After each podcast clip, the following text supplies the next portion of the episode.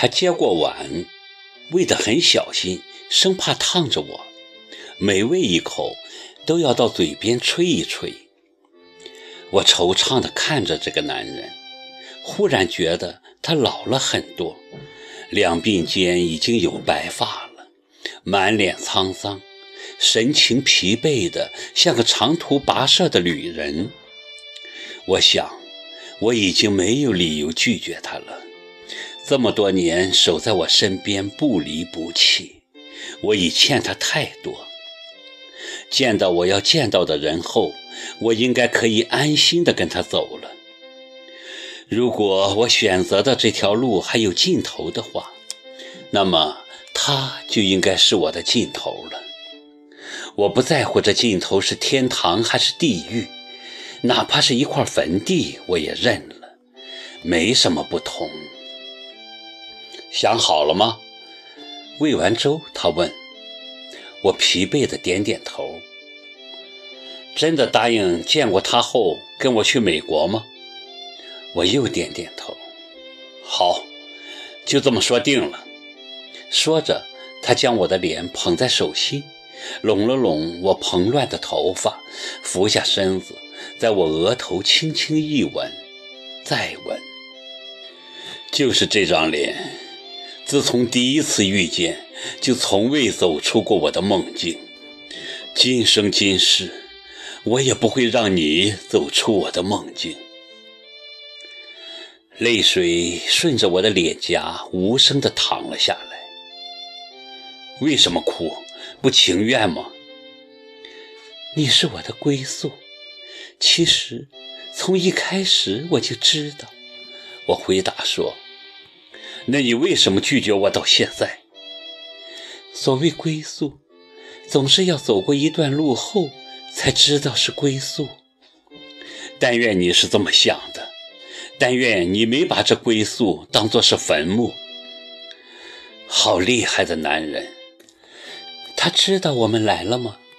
我转移话题，不知道。那就好。我放心的点点头说。我只是想看看他，不想打扰他。我也不会让你打扰他的。他眉头紧蹙，可是我好像有点担心，担心你一见到他又改变主意。你这么不信任我吗？我是不信任自己。就说我吧，本来下定决心要放弃，回美国后。我就决定放弃，把长沙的公司也撤销了。这次回国是因为白树林的医院要竣工，我必须回来处理工程决算的事情。我极力控制住自己不去看你。我以为我做得很成功，我真的已经放弃了你。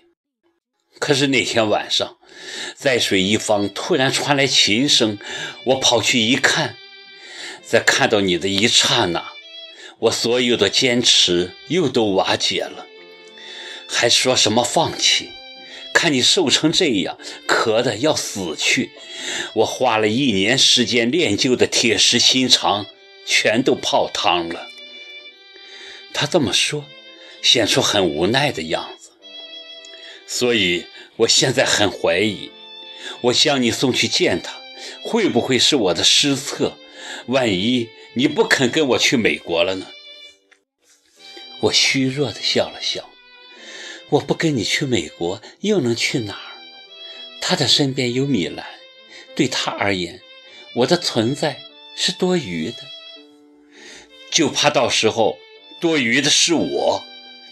齐树礼很忧虑的样子，俯身替我盖好被子，又在我额头吻了吻。很晚了。你不能太劳累，睡吧。我就住在你隔壁，有什么事可以叫我。可能是旅居异国，环境陌生，在地上折腾到很晚还没睡着，坐起来躺下去，躺下去又坐起来，也没有开灯。后来干脆光着脚在榻榻米上走来走去。忽然，耳边传来一阵钢琴声。我定定神，确定不是幻觉，是有琴声，从窗外传进来的。我跑过去推开窗，琴声更真切了，好熟悉呀！隔着马路，对面的一栋日式小楼里亮着灯，琴声就是传自那小楼。我仔细听，越发的熟悉起来，不是曲子熟，是感觉熟。琴声错落起伏，那样缠绵，那样悲伤，又是那样的破碎。是放的 CD 吗？再仔细一听，绝对不是放的 CD，是弹奏的琴声。我也学了一年的琴，这点还是区别的出来的。这么晚了，是谁在弹琴呢？这个时候我已经完全睡不着了，穿上大衣，裹上披巾，蹑手蹑脚地摸出房间。出了楼，径直朝马路对面走去。小楼的灯光在一楼，大门紧锁。